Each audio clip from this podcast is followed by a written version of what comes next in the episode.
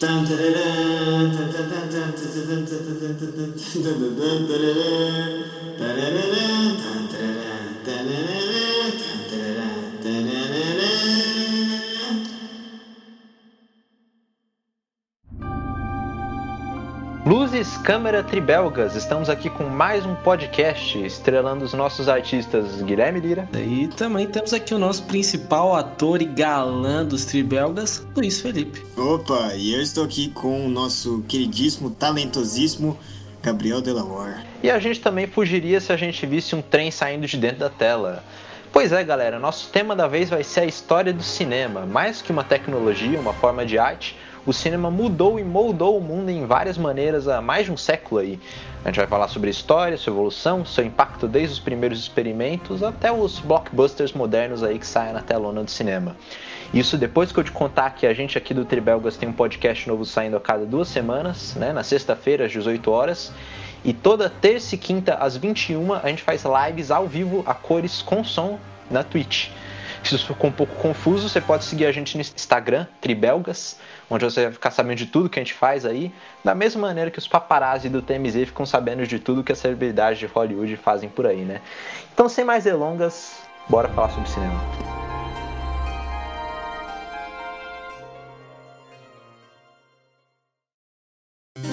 É, Rogerinho, e falando em cinema, é. Adam Sandler. que é o maior ator aí de todos os tempos. To- Todos os movimentos que a gente vai falar agora levaram ao momento em que ele fez clique. Exato. Tá certo, Palestrina.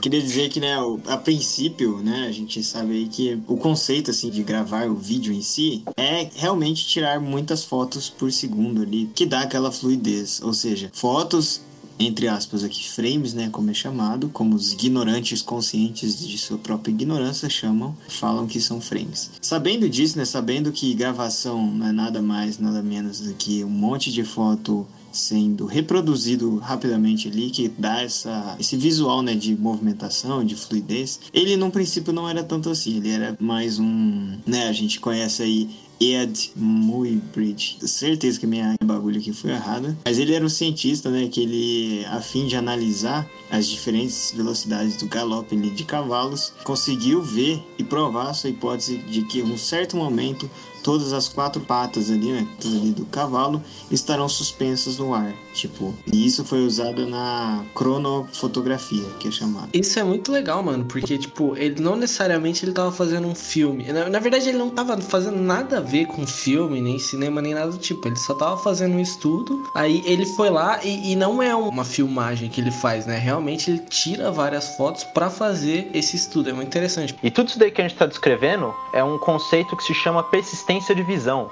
Porque o nosso olho é burro, assim, a gente, depois de um certo ponto a gente passa a interpretar tudo aquilo como imagens em movimento. E a parada disso tudo se desenvolver para o cinema é que no início era só um brinquedinho ali dos cientistas que eles usavam para fazer estudos, né? Aí do movimento do cavalo, tudo e tal.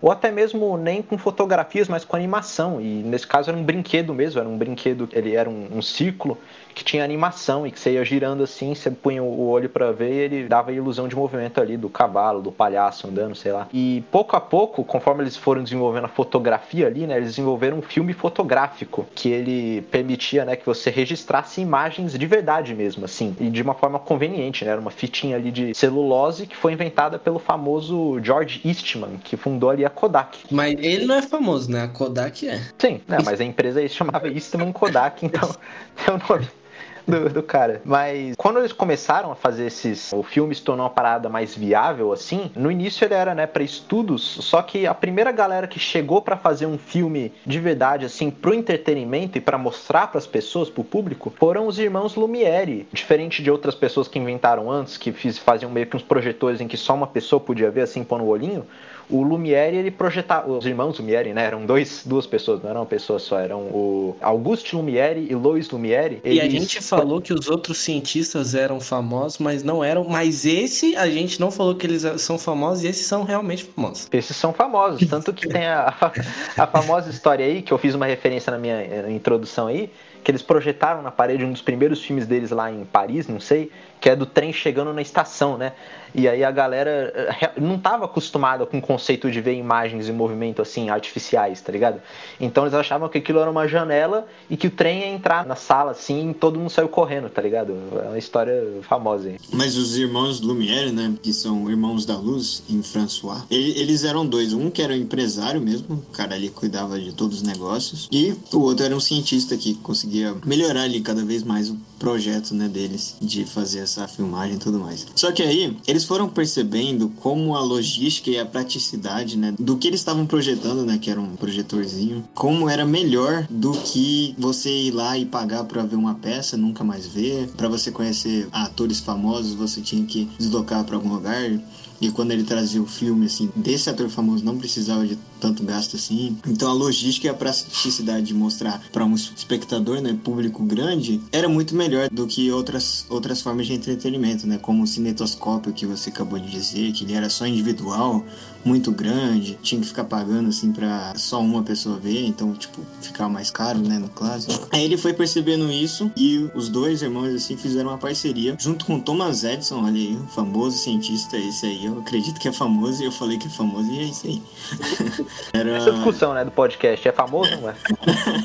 em 1896, o primeiro cinema, que era uma sala de teatro realmente, só que adaptada para receber essa projeção de imagem. Eles exibiram lá os filmes lá. Muito da hora isso. Mas a parada dos irmãos Lumière, que depois de um tempo eles meio que ficaram para trás, assim, é que eles não curtiam fazer muito, tipo, filmes com história, assim. Eles gostavam de documentários, faziam filmes de atualidades, assim. Eles iam lá, filmavam trem, filmavam paisagens e mandavam as câmeras para vários lugares do mundo para retratar, assim, a realidade mas eles não tinham uma parada narrativa dos atores. Um, um dos primeiros que veio com essa parada foi o Jorge Meilès, que ele era um, um, mágico francês, que além dele fazer filmes com roteiro e tudo e tal, ele também começou a experimentar com a parada dos efeitos especiais. E obviamente que o Zé não falaria certo o nome dele, né? Ah, é? é como é que é? É Méliès, mas Méliès faz sentido, mas faz sentido. Méliès faz sentido também. Tem acento ao contrário, pô, tem é, Mas, é, até ressaltando sobre o que o Zé falou, era, era era bem isso, né? Porque no começo não tinha uma preocupação com a linguagem, com a narrativa que seria passada a parada, só com o conteúdo em si, né? Aliás, até meio que não com o conteúdo, porque o conteúdo era sempre a atualidade, né?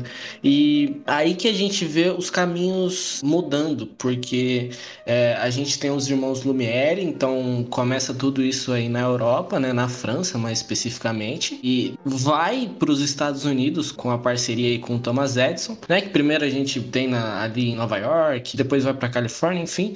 Até rola uma treta depois que o Thomas Edison não queria que o pessoal produzisse filme, ele tava taxando todo mundo que fazia porque era dele e tal, a parada, o, o equipamento, a tecnologia. Ele tava taxando o pessoal que tava em Nova York, por isso que o pessoal foi para Califórnia, né? E a gente conhece aí como Hollywood hoje em dia, né? Mas enfim, os caminhos se partir, falando sobre os caminhos se partir, é, rolou exatamente essa diferença, né? Do cinema que seria o cinema na Europa e o que seria o cinema nos Estados Unidos. Isso começa desde aí, né? Porque até hoje a gente tem um, um estereótipo de que um filme americano é para entretenimento e um filme francês é mais artístico. E isso já nessa época começou a ver isso, né? Porque o, enquanto os Estados Unidos ali mantinham uma forma, uma cultura cineástica, cinéfila ali, aí depois eles mudaram para ser uma parada mais realmente do entretenimento, como a gente vê hoje de uma forma estereotipada a França e a Europa seguem num outro caminho, né? Interessante. Porque primeiro não se ligava para a linguagem e depois foi se percebendo que parada da linguagem e de como você ia contar a narrativa e de até mesmo o conteúdo que você ia colocar foi se tornando mais importante e que leva até o que a gente vê hoje em dia, sabe? Da narrativa foi uma parada que desde o início já foi teorizada assim pelos acadêmicos soviéticos, inclusive. Foi um soviético aí que ele eu esqueci o nome dele, mas ele observou que o que diferenciava o cinema das outras formas além da questão logística aí que o Luiz já falou, também era da edição, a linguagem que começou a surgir da edição, a edição que diferenciava o cinema do teatro e do que veio antes aí de entretenimento. E com a edição você conseguia contar uma narrativa de tipo, se entendia que quando uma pessoa ela era mostrada assim saindo de dentro de um cômodo e depois ela aparecia lá fora, as pessoas entendiam, mesmo se você não mostrasse ela saindo dentro da porta, que era o causa e consequência de efeito que estava acontecendo e a galera entendia, tá ligado? Mas e como, e como você mesmo disse, é, o Méliès foi um dos, dos, primeiros a trazer isso exatamente por um, um experimento que ele fez ali, né, de que ele estava fazendo uma filmagem de uma atualidade e a câmera dele travou, alguma coisa assim, e daí, sei lá, ele foi lá, tentou arrumar a câmera, na hora que ele voltou, ele foi ver depois como é que ficou a parada e era tipo como se a pessoa que ele estivesse filmando, a coisa que ele estivesse filmando, tipo, tivesse sumido da tela. E daí ele descobriu uma forma de, enfim, fazer uma, uma edição, digamos assim, enquanto você tava filmando. E daí que ele fez coisas muito loucas, né? Que ele fazia, sei lá, as mágicas, assim, a pessoa pessoa sumia e cortava a cabeça, ia pro lado. E ele descobriu outras coisas, como você colocar dois rolos, né, de, de filme, assim, juntos numa parada, aí você conseguia colocar duas pessoas na mesma tela. Enfim, ele conseguiu fazer umas coisas muito loucas com isso, né? Ele foi o primeiro a conseguir fazer isso, inclusive. Você consegue imaginar a cabeça dele explodindo quando ele fez isso pela primeira vez, tá ligado? Ele, o, a câmera travou e ficou é, sim, Descoberta mano. da edição. É, como cientistas dizem aí, às vezes a gente descobre coisas sem querer. A parada do Newton, que a maçã caiu na cabeça, enfim. Eles tinham medo que, não medo, mas eles achavam que, tipo, o cinema ia ser igual a fotografia hoje, sabe? Virar mais uma coisa documental. Tipo, hoje fotografia que você vai ver é muito mais documental, tipo, de coisas que estão aqui, né, na Terra. Tipo, que seja mas... documentar a sua própria vida, né? Sei lá, um também, momento também. da sua vida. Mas aí o cinema com, com essas edições, com essas coisas a mais, né, que podia ser colocado, virou uma coisa não totalmente diferente. Ainda existem, né, documentários e tal, mas muito mais abrangente agora. Virou a mais, né? É, e não só essa edição, como a questão de você narrar algo realmente, né? Como você disse, você tá dentro de uma casa e depois a pessoa tá fora e você não, não precisa mostrar, né, que, que ela chegou lá. Porque no começo não tinha muita preocupação de você fazer um, um plano sequência, digamos assim, e contar uma história história. E isso veio com o tempo. Acho que o primeiro cara que fez. É até meio esquisito isso, né, pra gente, mas o primeiro cara que fez um roteiro, ele vem muito depois, assim, na história do cinema. Inclusive, eu esqueci o nome dele. É, é Lefif, alguma coisa assim. É, porque os desenvolvimentos aí que a gente tá falando dos irmãos Lumière, tá acontecendo no final do século XIX, né? Mas foi só, sei lá, uns 20 anos depois, já no século XX, que a galera começou a experimentar com essas paradas aí. É, a grande coisa do Méliès é aquele filme, né, que daí da lua, né? Que a gente, que a gente sempre vê a imagem da lua lá. E, e é bem essa parada do. Um dos primeiros filmes narrativos, que tem uma, uma narrativa. Porque a gente vê hoje os filmes, a gente fala, ah, os filmes de uma hora e meia e tudo mais. Pô, os filmes que o pessoal assistia, mano, sei lá, coisa de um minuto, cinco minutos, 30 segundos, no intervalo do teatro ainda, tá ligado? E, sei lá, rolavam umas paradas também, umas pornografia e tudo mais. Não é necessariamente pornografia como a gente hoje. Erótica. Mas é, aí passava tipo um filminho erótico por um minuto no, no intervalo do teatro. Tinha toda uma parada da boemia ali, né, que utilizava os cinemas. O Méliès é um dos primeiros aí que traz tipo um filme que é de 15 minutos, que tem uma narrativa e que mesmo sem ninguém explicar, você consegue ver ali que tem os cientistas tendo um congresso conversando e depois eles fazendo um canhão e depois o canhão lançando o pessoal no, na lua e depois quando eles chegam lá na lua tem umas tretas com os nativos da Lua. Eles voltam, aí quando eles voltam, um dos nativos da Lua vem junto, enfim. Tem toda essa parada, e é por isso que eu, antes eu tava, antes de começar o podcast, tava falando com o Luiz que eu ia dar spoiler. Dei spoiler aí do filme do Melier. Mas... É um filme que foi feito em 1910, se você não viu ainda. É, aí porque não tinha, não tinha essa preocupação. E ele veio com essa preocupação e fez bastante CGI aí, né? e assim que os filmes começaram a ser mais esse lado do entretenimento, né? De durar mais que 5 segundos aí, sei lá, 5 minutos, a galera começou, né? Viu o filme aí do, Lumi, do Lumière, não, do Melier? Melier, Melier. Do Melier. E começou, né? Bom, gostei disso, né? É um entretenimento. E nos Estados Unidos, o primeiro jeito em que esse entretenimento do cinema era trazido para as pessoas, trago, sei lá, era nos Nickelodeons. Era um, um tipo de cinema chamado Nickelodeon, que a palavra Nickelodeon, né? Nickel é a moeda de 5 centavos que tinha na época. E o Odeon é um tipo de teatrinho, assim, que eram exibidos esses filmes. Eram exibidos, sei lá, numa sessão quatro ou cinco desses filmes de 10 minutos aí, e a galera pagava 5 centavos pra entrar e era um entretenimento ali, tá ligado? Que era muito mais barato do que, assim, num teatro ou você ir num um tipo de show que existia antigamente, que era o Valdeville, né? Que o show de Valdeville tinha um palhaço, um comediante, um dançarino e, um, e, uma galera que fazia mágica e tudo e tal, e era muito mais caro porque eles tinham que pagar os performers, toda, toda essa questão da logística aí que o Luiz já explicou. E esses Nickelodeons criaram na, nas pessoas o hábito de ir no cinema, né? E as pessoas iam bastante no cinema e é, antigamente, no, antes da internet, não tinha muito o que fazer, né? As pessoas mais velhas hoje em dia adoram falar como se antigamente a galera era culta e conversava, porra nenhuma, você não é. quis se interter com alguma coisa. E o cinema tava aí para fazer isso. E a gente tá falando do início do século XX, viu? Pré-guerra ainda. Só para dar uma situada. É. Pessoal de, de paletó e, e sim, prostitutas na garupa e boemia, beijo. É uma loucura. Uma massa. Tô louco.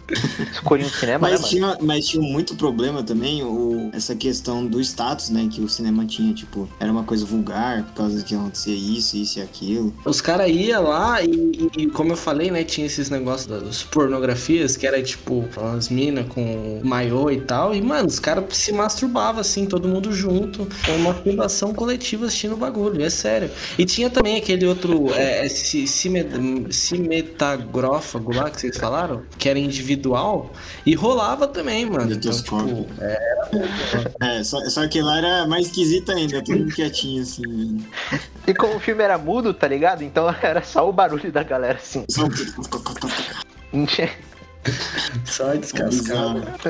Porque também a gente tem que lembrar que isso tudo era pros homens trabalhadores, tá ligado? Os homens trabalhadores que frequentavam, não, não tinha mulher frequentar. Ah, tinha, tipo, prostituta e tudo mais, né? Mas não tinha. Não era uma parada pra família, né? Então era bem que o Luiz tava falando aí. Perdão por te cortar, inclusive. Aí, tipo, o governo começou a ficar mais. Eita, isso aí não, não é muito bom pro nosso né? Não é muito bom pra nossa. Como os outros veem a gente. Aí eles começaram a cortar tudo, tá ligado? Ah, não pode aquilo, não pode isso, não pode aquilo. Tanto é que começou a lei seca por causa dessa parada, tá ligado? Aí depois entenderam que o equilíbrio era melhor. Lógico, não batendo uma, né? Mas outras coisas. Isso já leva a gente aí a quando as indústrias de Hollywood, né? Porque toda essa galera aí começou a assistir filme, né? De 5 centavos em 5 centavos virava um milhão essa galera que fazia filmes começou a ficar muito rica, né? E estabeleceu-se principalmente em Hollywood, como o Lira falou aí, a galera foi para Hollywood ali em Los Angeles para fugir do Thomas Edison, que não pagava patente. A galera foi lá para Hollywood porque fazia sol o ano inteiro, não tinha problema de filmar filme lá em qualquer época do ano. E a galera começou a ficar rica lá e quando começou a entrar o dinheiro em massa aí, estabeleceu-se um sistema. Era o sistema do estúdio, em que meio que as produtoras de estúdio, né, que existem até hoje, que vem dessa época, né, Warner Brothers, Fox, Paramount, toda essa galera já existe desde os anos 20, anos 30 aí. Essa galera aí não apenas comandava a produção dos filmes, mas eles também eram donos dos cinemas. Então eles comandavam toda a distribuição também. E isso foi algo que só acabou lá mais pra frente nos anos 40, quando o governo americano acusou eles de práticas anticompetitivas aí. E eles tiveram que parar com essa chucharia. Mas nessa parada aí da, da, da putaria nos filmes, no início tinha muito. Adorei. Adorei contar a chucharia, vou tranquilão, depois do nada. é. Aí tinha muita chucharia nos filmes. E realmente, nos anos 20, os filmes, antes de começar a ter som nos filmes, era realmente né, solto. Inclusive, antes da gente falar da, da, putaria nos filmes, seria até interessante falar que no início, a gente não mencionou isso explicitamente ainda, mas o filme era mudo, né? Não tinha som no filme, era Sim. mudo, era no máximo musiquinha ali. Música que, aliás, era tocada no momento, né? Tipo, o músico ali decidia e, e dali. É, e, e, quando eles começaram a inventar o, o som nos cinemas, veio uma série de problemas. E um dos primeiros problemas que veio era que a, eles descobriram que a maioria dos atores de filmes mudos não sabiam falar convincentemente, tá ligado? Eles eram, tipo, bons atores visuais, assim, eles conseguiam. Eles tinham que ser muito expressivos para expressar a ação, né? Pra ficar claro o que eles estavam fazendo, porque não tinha fala, né? Mas eles não eram bons em falar. Então, a maioria dos atores da época do cinema mudo, quando chegou o som, a galera ficou todo mundo desempregado, tá ligado? Meio que houve uma limpa, assim, em Hollywood por causa disso. Tinha também o problema de que a câmera, o mecanismo da câmera, né, de fazer o filme, assim, fazia muito barulho, né? Aquele Então eles tinham que construir meio que um escudo de som ao redor da câmera para o som não sair no microfone né, e interferir na gravação. Tinha toda uma questão aí, né, de dificuldades a se superar e com o advento do som no cinema, virou uma parada muito mais maneira do que era antes. E quando aconteceu a Grande Depressão, né, a maioria das, nos Estados Unidos, a maioria das indústrias no mundo inteiro foram afetadas por isso, menos a do cinema. Porque a do cinema era um entretenimento barato ali, que as pessoas iam lá, pagavam um dinheirinho ali, e com som era uma maravilha, tá ligado? Então dizem, né, que o cinema sobreviveu à Grande Depressão por causa do som, que virou uma parada melhor do que nunca, assim. E também, né, o cinema, se, se a gente for pegar a riqueza que essa rapaziada ficou na época da guerra, né, porque é, o cinema na época da guerra virou a forma de propaganda, né, e depois na, na Guerra Fria também, de você fazer um filme de, de para mostrar que quem que era o, o certo e o errado e tudo mais, então, né, até nos momentos ruins, o cinema continuou prosperando, né.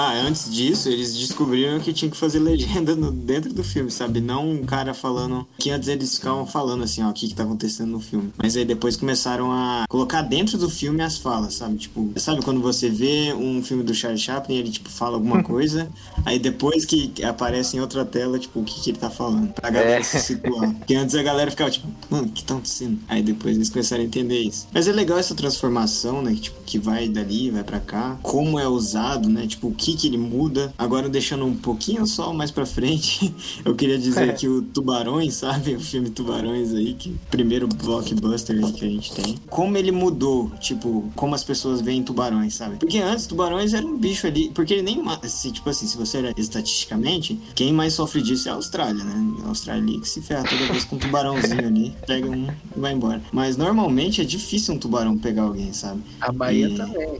é, sofre também. Mas é difícil, assim, esse animal realmente, tipo, te pegar. É mais fácil você morrer pra escorpião e aranha armadilha do que um bicho desse. E aí, você vai vendo que quando anunciaram tubarões, meio que criou muito medo de tubarões. E houve muita caça predadora de tubarões, sabe? E o número desses animais reduziu bastante. Então, tipo, a influência do cinema é muito grande. A gente pode ver isso. Só começou a matar macaco aí por causa do planeta dos macacos também? Ou antes disso mesmo do King Kong, né, mano? Que era uns 30 aí. É, até porque, voltando muito, né? Quando começou sim, essa sim. parada da narrativa, o que eles começaram a fazer basicamente era pegar o, o, conteúdo de livros e de escritores e poetas e tudo mais, que já estavam consolidados, tentar passar aquilo pra câmera, né? E a gente vê bastante também disso, adaptação de livro.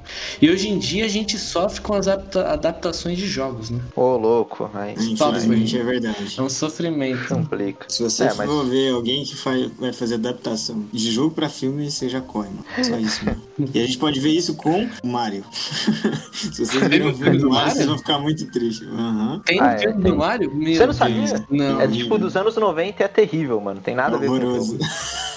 Mas aí eu ia começar a falar isso, mas aí eu lembrei que tinha coisa para falar antes, né? Então eu meio que desviei do assunto aqui. Mas uma parada que é muito importante pro desenvolvimento do Hollywood e que aconteceu aí por causa da putaria foi porque os filmes eles estavam ficando muito vulgares, assim, muito liberais ali nos anos 30 e a galera meio que começou a pesar em cima, principalmente em Hollywood. Em Hollywood, né? Não na Europa, né? Isso em Hollywood que a sociedade na época era meio, enfim. E aí, o que eles fizeram, a partir dos anos 30 principalmente ali, foi de estabelecer meio que um código de condutas de coisas que não podiam em Hollywood, assim, era o código de Hollywood. Tanto que, se for ver os filmes aí daquela época, tem uma era divisora, assim, antes do código e depois do código. Essas regras, elas eram, tipo, muito específicas para certas coisas que não podiam fazer no cinema, que na época tinha muito filme de gangster, de chucharia aí. Então, tipo, nos filmes, depois do código, eles, em hipótese alguma, podiam ter o vilão vencendo no final, não podia, por exemplo, um casal sozinho dentro de um cômodo assim. Qualquer coisa que fosse minimamente sugestiva assim, era uma série de mandamentos assim, que os filmes eles não eram necessariamente censurados assim, né? Não era que nem a censura que tinha, sei lá, no Brasil, mas era que assim, se o seu filme quisesse passar nos cinemas, que como eu falei, é, os cinemas eram dos estúdios,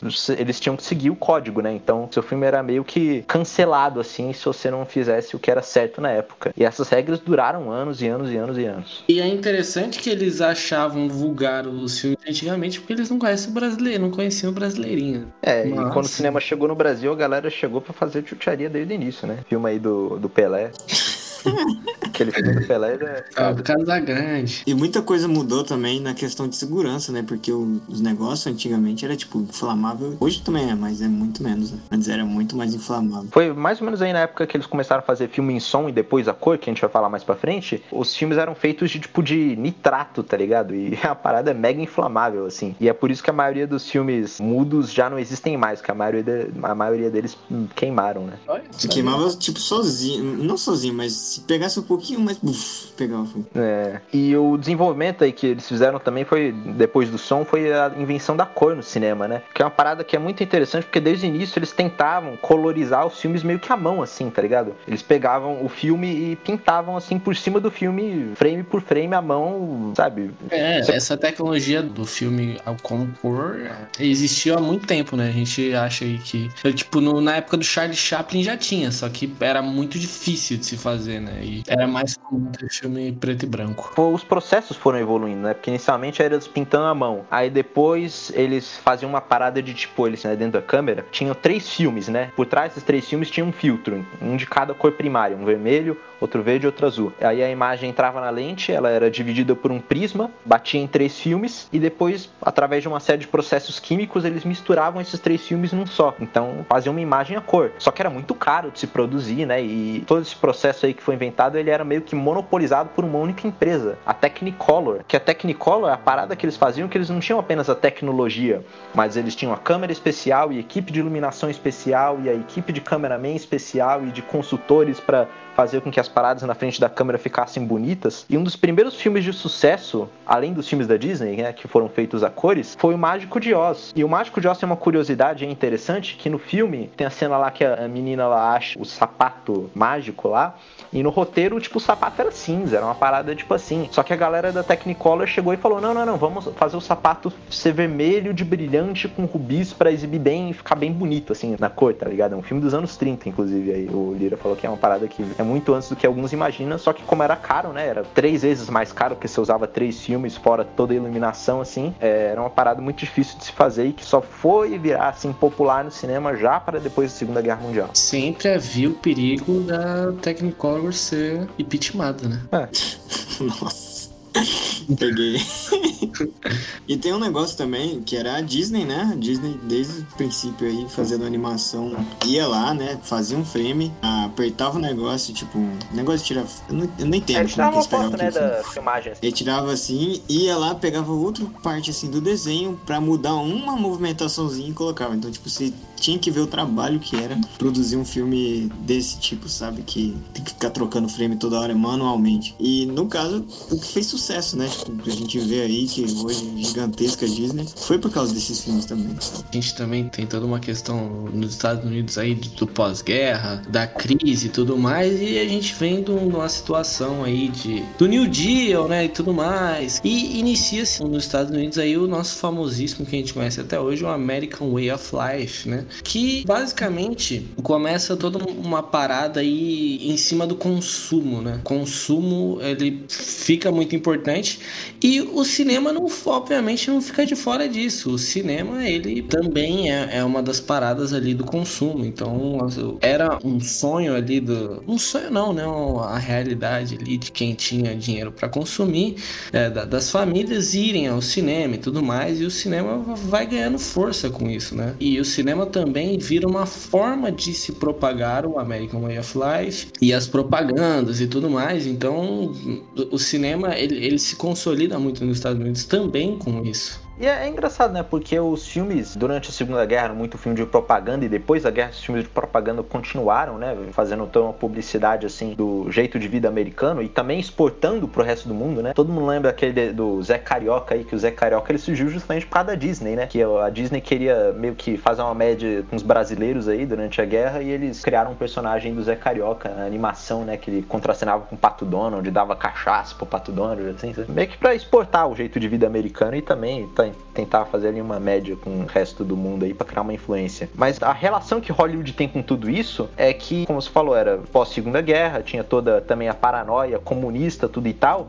E essas regras de Hollywood que eu citei que existiam, né, de que os filmes não podiam ser certas coisas, tudo e tal, foram ficando cada vez mais restritas também, né, os filmes. Eram até meio censurados aí. A lista negra de Hollywood, né, que certas pessoas eram meio que banidas do cinema de Hollywood por causa que acusavam de ter relações comunistas, assim, nos anos 50, tinha toda uma paranoia. E Hollywood foi sofrendo por isso porque também os, os filmes não seguiam meio que a direção em que o mundo estava seguindo também, de ser um pouco mais realistas também. Os filmes eram tudo muito meio artificiais, assim assim, e o sistema de Hollywood meio que foi caindo lentamente por causa disso. Uma coisa que também ameaçou muito a posição do cinema a partir dos anos 50 aí foi a invenção da televisão, porque antes você precisava ir lá no cinema, né, para ver um filme e tudo e tal, e era só, enfim, lá uma hora, e a televisão tinha entretenimento para as pessoas verem em casa, tá ligado? O dia inteiro também, com propaganda, então era tudo uma parada que ameaçou o cinema, e pro cinema meio que tentar dar uma superada assim, eles começaram a inventar novas tecnologias, né? Foi nesse momento que os filmes a cores, todos os filmes passaram a ser a cores.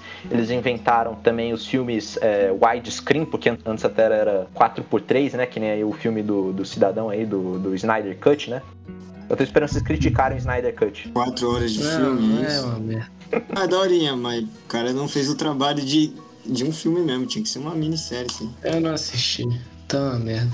É, Aí o no... que você tá falando basicamente é que mudou o papel do cinema, né, nessa época. E vai Sim, mudar agora de novo, né? Sim. Pois era tudo uma maneira de tentar fazer com que as pessoas tivessem uma experiência única no cinema, que elas não podiam ter em casa na, com a televisão, né? Mas uma, eu diria que o maior desenvolvimento que aconteceu nessa época toda aí foi a morte do sistema de Hollywood, tá ligado? Porque os filmes de Hollywood eram muito controladinhos, tudo muito conservador, tudo muito, sabe, nas regras assim. E a galera começou a ver os filmes europeus, que o Lira aí no, no início aludiu que os filmes europeus sempre eram mais artísticos, os americanos mais comerciais. E isso se aprofundou ainda mais nessa época, esse estereótipo, porque a galera começou começou a ver os filmes europeus e os filmes europeus eram uma doideira, assim, sabe? Tipo, eram histórias muito mais arrojadas, experimentais, assim, e muito mais realistas também. E a galera nos Estados Unidos começou a ver isso e pensar, caramba, isso é muito mais real do que os filmes que a gente tem aqui nos Estados Unidos. Então foi a partir daí que as regras de Hollywood também caíram. E no final dos anos 60, houve, digamos, uma revolução no sistema americano que renasceu as paradas. E daí que o, o Luiz também falou que Tubarão foi um dos primeiros blockbusters, assim, um dos primeiros filmes arrasta quarteirão aí. Então, isso tudo surgiu no contexto aí do final dos anos 60, início dos anos 70, dos filmes renascerem nos Estados Unidos, de novamente os filmes começarem a atrair as pessoas para o cinema em massa, assim, muito por causa da competição com os filmes europeus e com a televisão também. Inclusive, eu tinha criado uma teoria sobre tudo isso, né? Porque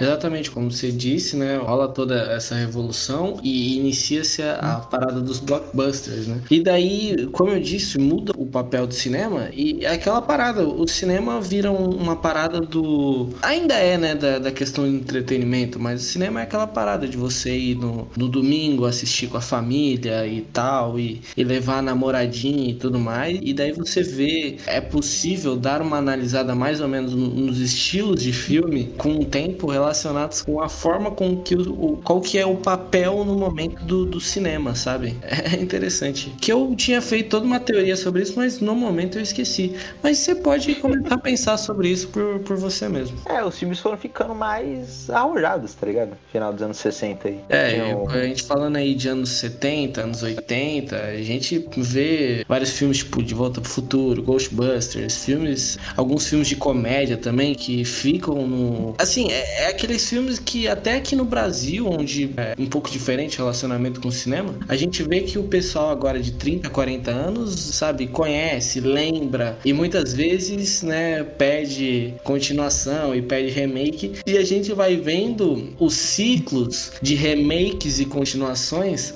acontecendo exatamente a partir desse momento dos blockbusters, sabe? Da quantidade de idade que a pessoa tinha quando vinha esse filme e mais ou menos de quando a pessoa começa a ficar nostálgica e daí começa a vir os ciclos de remake. É bem interessante se você for pensar. E você esqueceu aí de um filme grande aí que é o Star Wars também, né? Que é dessa época também. ficou na minha mente, mas eu não, não falei, mas realmente.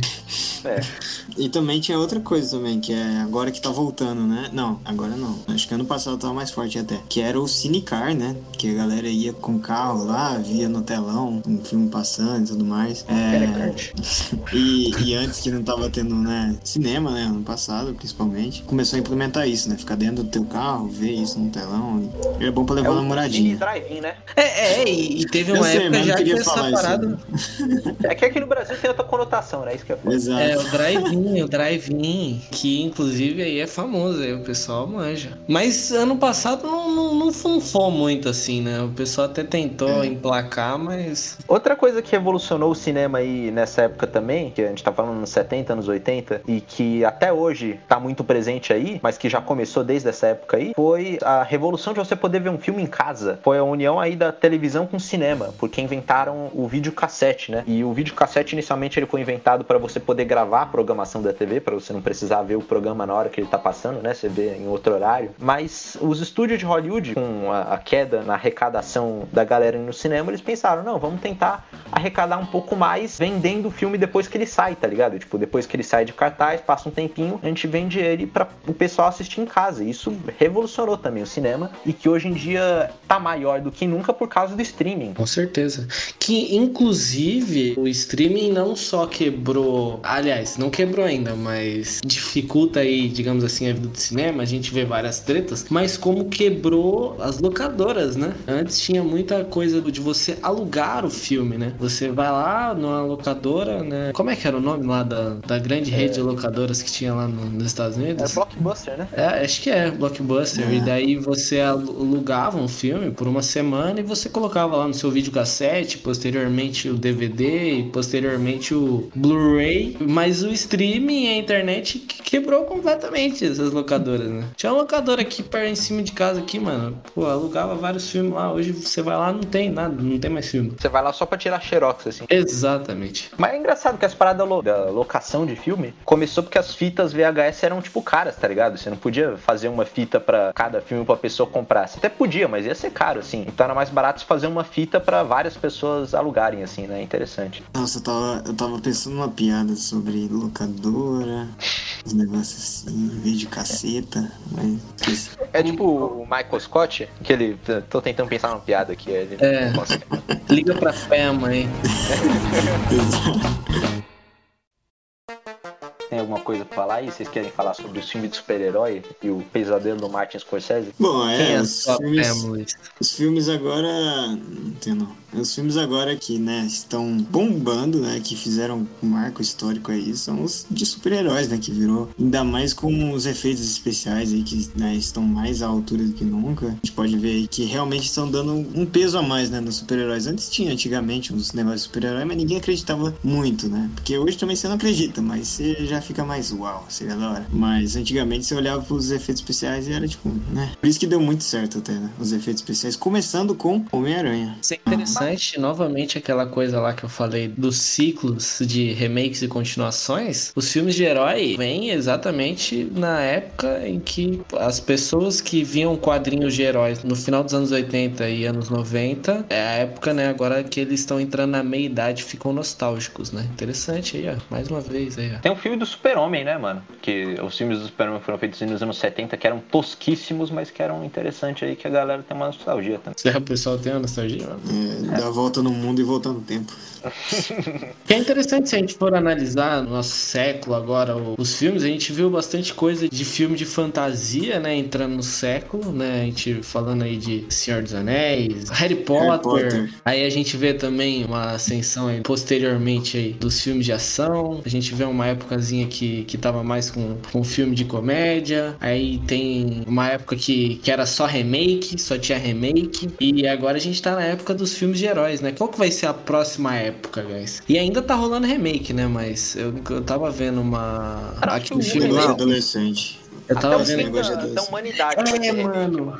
O, o, os negócios de adolescente também teve uma época, acho que 2010, mais ou menos. Mas eu tava vendo. Sessão da tarde bombou. Eu tava vendo um príncipe em Nova York, e daí a menina fala: Ah, eu gosto lá do- dos filmes dos Estados Unidos, né? Porque eles estão lá no, no país lá do príncipe em Nova York. Aí ele fala: Não, mas os Estados Unidos só tem filme de super-herói e filme de velho paia que quer continuação e remake. E tipo, um príncipe em Nova York 2 é um re- uma continuação de filme de velho paia, tá ligado? Mano, os caras tava no Inception ainda. Também a época das ficções científicas também, né? O Matrix, terror, Inception. o Sim. terror, que era muito forte também. Hoje nem. Hoje todo mundo, né? Fica meio, ah, que bagulho clichê. Mas antes era tipo bagulho, tipo, que nem eu falei do Tubarões, do Aliens, né? Que mudou bastante aí. Jason, sexta-feira 13, filmes aí de terror que mudou bastante. E também era bem estereotipado, né? Bem feito pra blockbuster. E a gente não pode esquecer aí também da Bruxa de Blair, né, mano? Que a Bruxa de Blair foi uma revolução porque é o filme, se eu não me engano, até É. hoje, ele tem a, a maior, o maior lucro da história. Porque- clickbait. O documentário, né? Porque o filme arrecadou bilhões e bilhões de dólares e, tipo, o, o custo de produção foi, sei lá, o mais baixo possível que os caras fizeram com tipo, uma câmera doméstica ali pra fazer todas as cenas, sabe? Os atores eram amigos da família e pagaram um café da manhã pra ele. É. Acho que foi por isso que aconteceu uma explosão de filme de terror, tá ligado? Porque os estúdios pensaram, nossa, é barato de fazer e dá uma grana. Até que saturou. Papo. É, hoje em dia, mano, desde, sei lá, 2016, eu, eu não sei, assim, de nada que superou, que as pessoas ficaram num hype absurdo tanto quanto qualquer filme de herói que, que apareceu. Desde 2016, assim. É, realmente. no- Nos que passam no cinema, pouquíssimos, assim. No máximo a Netflix aí com uma série ou outra, mas. Sim, é, aí é. No máximo King Kong, que também é filme de herói. É, é herói, basicamente. Bem, assim. É. E tem uma parada no cinema, né? Porque era muito comum você ter sempre o, o vilão e o mocinho nos filmes. E essa percepção foi, foi mudando, né? O vilão sempre tinha uma motivação, e daí você ficava com dó do vilão. Ou vilão e mocinho começam a se inverter um pouco os papéis. Rola o- o- alguma crítica social ali sobre o vilão e sobre o, vilão que era pra ser o mocinho, mas virou vilão. E daí rola uma crítica social e tudo mais. E a gente vê o papel do cinema sempre mudando e se renovando e se adaptando às tendências aí do, do mundo. É, é basicamente isso que a gente falou por uns 20 minutos aqui, né? É, é aquela parada do código de Hollywood cair e a galera poder realmente fazer os filmes interessantes aí com, que quebram expectativa. É. E a gente vê até hoje aí os Estados Unidos fazendo filme de super-herói e a França fazendo um filme que ganha Oscar aí, né? Agora a gente tá vendo os países asiáticos, né? Fazendo isso, né? Sim, sim. Mas já fazia, né? Só que antes era meio que ignorado, entre aspas. Homem-Aranha japonês. Eu acho que essa vai ser a próxima parada. Você perguntou aí qual vai ser a próxima parada. A próxima parada vai voltar a ser filme realista, tá ligado? A galera vai. Drama. depois- Talvez, talvez, drama. Não, não eu- que, eu acho vai, que vai dar muito lucro, lucro, lucro, lucro. Não, realmente Eu, não. eu, eu acho difícil, porque assim, a gente fala assim, em questão de lucro, a gente sempre vê coisas mais épicas, sabe? Um momento foi o terror, outro momento foi os filmes de fantasia. E daí. Mas sabe o que é interessante? Quando se misturam as coisas. Por exemplo, um dos últimos filmes eu achei que não foi filme de super-herói, que deu um hype absurdo, foi o Coringa. E tava no universo de super-herói, mas não tinha nada a ver com aquele filme de ação e épico de, de super-herói. Era um filme de drama, sabe? Então, essa que é a parada que eu tô falando. Um filme de drama com um aspecto assim, tá ligado? É, ele vai. É, é um personagem é- ele vai, tipo, beitar, assim, né? É. Ele vai, tipo, beitar, assim. Ele vai trazer o Capitão América e daí vai fazer um filme de drama sobre o relacionamento do Capitão América e da, da mina lá, que eu não sei o nome, desculpa. Talvez. Nos anos 30. Os outros tinha, tinha Hulk, pin- homem pintado de verde, que falava que é Hulk. E amassava a panela. Você tá falando do programa do Legionários? Legionários? Não, tô falando sério. Antes o primeiro Hulk que apareceu era um cara, era um bodybuilder pintado de verde que amassava uns negócios. O primeiro filme do, do MCU que teve foi Hulk, é o único filme do Hulk, né? Palhaçada. E é ruim ainda o filme. Não, é que não pertence a Marvel, ele sozinho. Ah, é? Uhum. Eu não sabia, cara. É que nem o Homem-Aranha. Hulk merecia um filmezinho. Esse. Qual o filme favorito de vocês? Tem- conseguem dar uma definiçãozinha? Pra manter minha coerência, Avatar é azul. Sério? Sim. Caramba. Caramba! É uma coisa mais emocional, não é uma coisa. Eu não esperava. Eu não sei dizer, Zé, eu não sei dizer, não. Não, eu sei- lógico que eu sei dizer, pelo amor de Deus, desculpa. Forrest Gump, Ah, sim. Camarão. desculpa. Eu, eu ia falar qual que ia ser meu filme favorito, mas agora eu tô com vergonha de falar porque as pessoas vão achar que eu sou cinéfilo, então eu prefiro. Não, não, não. Nossa. É pra falar, pode falar. Eu sei de quem que- é. Mas sabe qual é o problema? O meu filme favorito sempre é o último filme bom que eu vi. Daqui a pouco eu vou assistir um filme que vai ser melhor do que esse que vai virar meu filme Justo. favorito. Eu tava com isso na cabeça, tava pensando nos filmes recentes, tá ligado? Mas lembrei do Forrest Gump e daí não tem como. Mas qual que é? Qual que é, Zé? Diga, diga. O que você acha que é? Só de curiosidade. Não, eu sei quem que é o diretor, né? Ah, Kubrick? Não. É? Não. Do Zé o Iluminado, né? Não, qual que é seu filme favorito, Zé? O último que eu vi, bom, que é Mulholland Drive, do David Lynch. Ah, então não é. Nossa, nem sei que. Você é muito culto, mas Zé. é- Parabéns. É, é, é um pouco cinéfilo. Mas não é um problema ser cinéfilo também, né? Não, é sim, é sim. Eu sou... É, é sim porque os ciné... É sim porque os cinéfilos são contra o- a- os streams. Ah, é, pode crer. É, streaming, streaming de vídeo. É, eles são contra muita coisa e eu sou contra eles. Scorsese, Scorsese fica puto com. Scorsese fica tiltado com a Netflix. Filme de herói! Ah! Oh, o Inception, eu, eu jurava que Inception era um filme tipo dos anos 80, mano. É 2010, né? É tipo, do, É. carro. Eu fiquei com vontade de assistir, inclusive. É bom? É bom, tem até o Picking Blinder lá. Mas você não precisa fingir que entendeu Inception pra pagar de inteligente, Mori. Mano, é. Ninguém entende. do o Roland Drive, um, do- é outro desses filmes aí que, enfim, é meio vago assim, que é meio, sabe, tipo, aberto assim. E eu não finjo que entendi o filme. Li a explicação que eu vi na internet. E tô feliz com isso. Qual filme? O Roland Drive. Ah. Nossa, manda no zap. É sobre o que esse filme aí, Zé? É sobre. Como que eu posso explicar? Tem É uma- drive no meio, tem um carro. Não, Drive é uma rua. Transformers. É Uma mulher ela sobrevive a uma batida de carro assim na, na- nessa rua, Mulholland Drive. Ela vai meio que, sei lá, ela tem amnésia e ela meio que tá tentando lembrar assim. Ela encontra com outra mulher e aí elas tentam, e aí elas têm um sonho, enfim. Eu não sei, eu não sei explicar esse filme, você tem que assistir pra entender. E Isso é um uma episódio dos Simpsons que fala sobre isso. Verdade. E é, e é por isso que eu não gosto de cinéfilo, que eles falam umas coisas tipo assim, enfim. Me arrependi de ter perguntado pra vocês qual que era o filme favorito de vocês. Tá, qual que é o segundo filme favorito seu, Luiz? O meu. Mano, eu vou te falar um negócio, vou te falar um negócio. A melhor coisa que aconteceu nos cinemas foi Velozes e Furiosos. Não. Não, faz aí pelo meme, pelo meme. Ah, tá. Porque vamos parar. Eu tô pensando aqui num, num- num jeito bem anos 20, assim. O papel do cinema não é fazer você pensar, te entreter. Tá pagando ali 5 centavos pra ver um, um cavalo andando pra você, você ser entretido. Então, mano, se o Velozes Furiosos te entreteu, é um filme bom, mano. Não tem discussão. É, Velozes Furiosos pra sempre, rapaz. Já aproveitando. Ontem eu assisti um filme que era um filme sobre mitologia nórdica, né? E daí tinha duas crianças, e as duas crianças. Aí, tipo, o Thor e Odin chegam no, na fazenda lá. E daí o moleque faz merda. E daí as duas crianças vão junto com eles como escravo pra, pra Valheim. E vira uma patifaria. Só que, mano, assim, o filme, o conteúdo do filme é uma parada muito legal, mano. Porque é uma parada da mitologia. Ele pega uma parada da mitologia nórdica, pega os deuses, pega os moleque, pega os gigantes, pega uns bagulho da hora. Mas, mano, é um filme com o, o roteiro, a narrativa e o figurino e o- os efeitos especiais dos filmes do Nicolas Cage, cara. Era um filme com muito potencial. Eu fiquei muito triste quando, quando acabou o filme. Inclusive, deveria ter acabado muito antes do que acabou. Porque, mano, não, cara. Caramba, mano. Vocês tinham uma parada muito boa nas mãos, mano. E vocês fizeram muita cagada, mano. O, o Zeus, o Odin parecia um, um Gandalf, mano. Ele tinha um cajado. Ele tinha um cajado e o cajado soltava uns ventinhos, mané. Ó, vou dar spoiler do filme. No final do filme, eles derrotam, né? quem eles tinham que derrotar.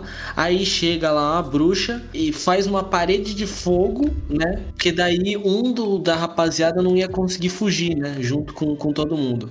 Aí, tipo, os caras, não, não, a gente tem que ir embora, é muito perigoso, não sei o que. Aí uma menina de 7 anos vira e fala: Não, não vamos deixar ninguém pra trás. Aí vai, pula a parede de fogo, dá a mão pro maluco que ela tinha que resgatar, volta, pula a parede de fogo e vai todo mundo embora, cara. É ridículo, mano. Eu fiquei muito tiltado, mano.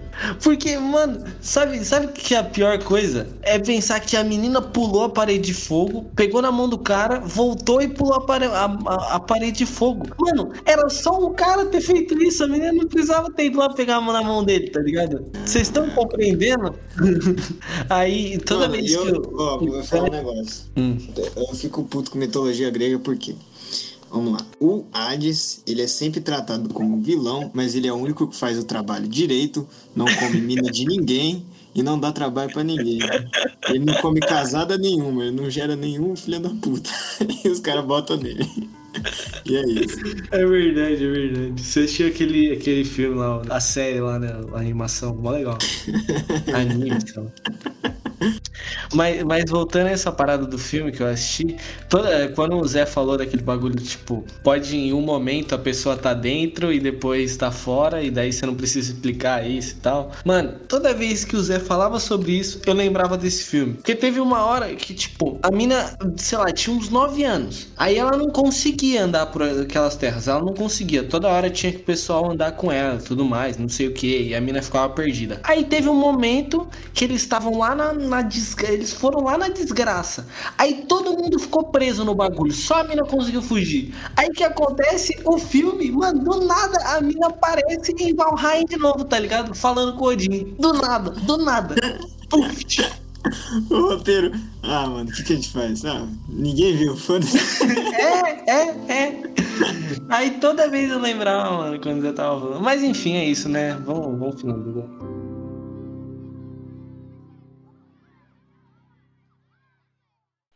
Agora tá passando os créditos aí. Cena pós-créditos da Marvel, né? Enfim, galera, isso daí eu, acabou o nosso podcast. Espero que vocês tenham gostado. A gente falou um pouquinho da história do cinema e agora pra cena pós-créditos a gente vai falar onde você pode acompanhar o nosso conteúdo aí, né? Primeiro de tudo, se você gostou do podcast, dê um like aí que vai ajudar a gente mega boga, mega boga, mega isso. Também pode dar dislike se você não gostou, isso ajuda de qualquer maneira. É, dizer o que você achou nos comentários, especialmente. É, se você tá no Spotify, qualquer outro agregador de podcast aí, você pode seguir a gente, fazer o que possível aí para, enfim, expressar que você gostou. Compartilhe podcast se você realmente gostou, quiser que outras pessoas ouçam. Como eu falei aí no início, a gente lança podcast cada duas semanas, sexta-feira às 18 horas, terça e quinta às 21 a gente faz lives na Twitch. Poxa, pode seguir a gente no Instagram também para saber o que a gente tá fazendo e basicamente é isso. Eu sou o Gabriel e eu estive aqui com Luiz e Lira. Falou. E esse podcast foi um sonho.